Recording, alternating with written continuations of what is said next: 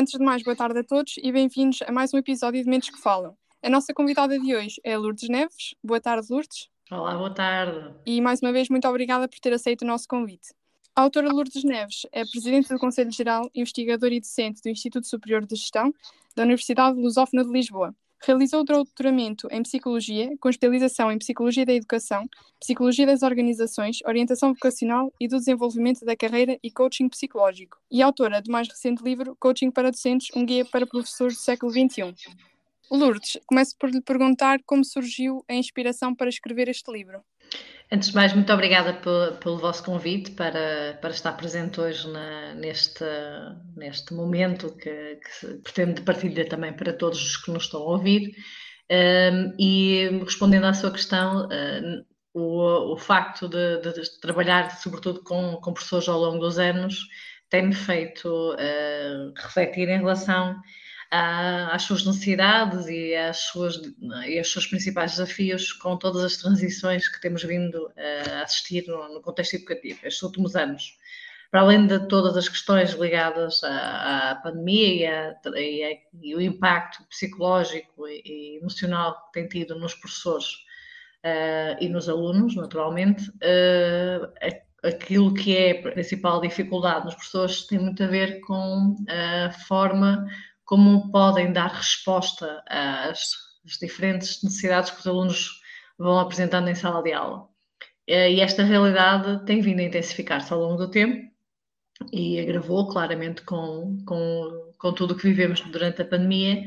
Daí uh, o livro uh, que se pretende, sobretudo, dar respostas práticas aos, aos docentes em, em relação a problemas concretos, específicos que tenham no contexto de sala de aula, portanto, o livro está organizado para ser, sobretudo, um manual prático uh, que possibilite respostas concretas e que vai ao encontro também daquilo que são os, os, principais desafios no ensino que os professores vão tendo uh, e que possibilite também que os professores se sintam, acima de tudo, foco e objetividade necessária para lidar com cada uma das situações. E com isto também uh, contribuir para o seu bem-estar com, como professores na, no contexto da, da escola uh, portuguesa e no contexto de todo, todas as suas funções diárias. Lourdes, ao longo dos últimos anos, uh, temos assistido à falta de professores que as nossas escolas enfrentam. Do seu ponto de vista, porque é que há cada vez menos professores? Eu creio que, uh, para além de ser uma profissão de, de, grande desgaste emocional e psicológico, e, e face ao, à quantidade de tarefas que, que, são exigidas aos professores, seja do ponto de vista mais técnico, mais administrativo, uh, sobretudo sendo também uma profissão que implica um, uma, uma relação emocional uh, de proximidade com, com os alunos, como qualquer outra profissão em que, em que implica esse ato de cuidar de outros, uh, cria naturalmente um, essa consequência uh, mais uh, emocional e, e, de maior de, desgaste e cansaço e consumo ao longo dos anos. Esta é, um, é uma dimensão da, da, do, que remete para o elevado desgaste dos professores e, a, e, a, e, a, maior a utilização de, de alternativas para, para recorrer àquilo que poderá ser a sua saúde mental ou trabalhar a sua saúde mental. Eh, como é o caso das baixas psiquiátricas e outro tipo de, de, de, formas de intervenção que vão surgindo cada vez com mais frequência nos professores. E, e também, eh, claramente, a partir de uma determinada idade, eh, torna-se bastante mais exigente, do ponto de vista físico, ter a capacidade, obviamente, lidar com todos os desafios que, que as crianças e os adolescentes também requerem. Sendo esta uma, uma das dimensões, a outra uh, remete também para aquilo que é retribuição uh, do ponto de vista de carreira e de reconhecimento e valorização da, da classe docente ao, ao longo do, dos anos. uh, e o facto de ser, ser um, um, pilar, ainda que seja um pilar da, da nossa sociedade, a educação, uh, os professores nem sempre sentem uh, que de facto isto uh, é consumado naquilo que é o seu reconhecimento enquanto profissionais, o que dificulta também o interesse em escolherem esta área profissional, escolherem o ensino como uma área profissional, um, e também foi retirando e foi reduzindo o número de professores interessados em, em, estar na carreira docente ao longo, ao longo dos anos até chegarmos ao ponto que estamos atualmente. Portanto, é claro que há aqui uma série de fatores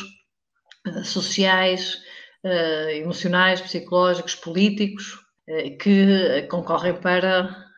o atual estado em que nós, em que nós vemos a educação e, e, e, a forma como os professores também veem o ensino. Penso que terá a ver com toda esta análise e também, claramente, aquilo que foi o número de, de escolas superiores de educação que também alteraram estes últimos anos, portanto, acabaram por reduzir também em termos de preparação e formação de professores. Portanto, os professores foram vendo ao longo dos anos que, em termos profissionais, a exigência que requer a atividade é muito elevada. Portanto, claramente, para muitas pessoas,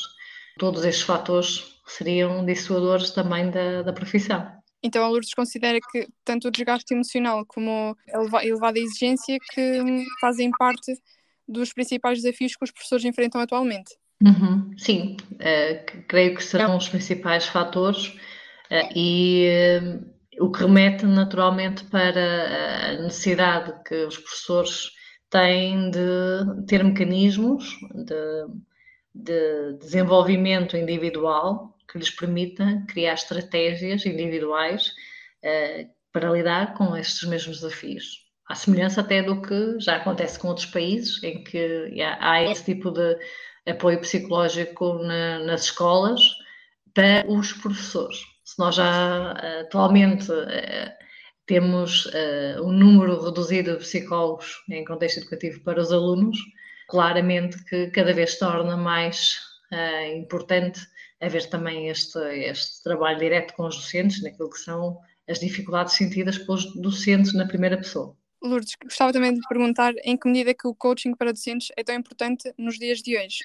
Eu, quando, quando criei a, a, marca há uns anos já atrás, já, já, tem, já é uma marca que tem cerca de 10 anos e, e, o trabalho que vou fazendo nas escolas tem, tem muito a ver com, com este tipo de, de apoio. Um, é vendo ou tornando esta metodologia também distintiva do que é o coaching educativo e perspectivando, sobretudo, o desenvolvimento de estratégias um, psicossociais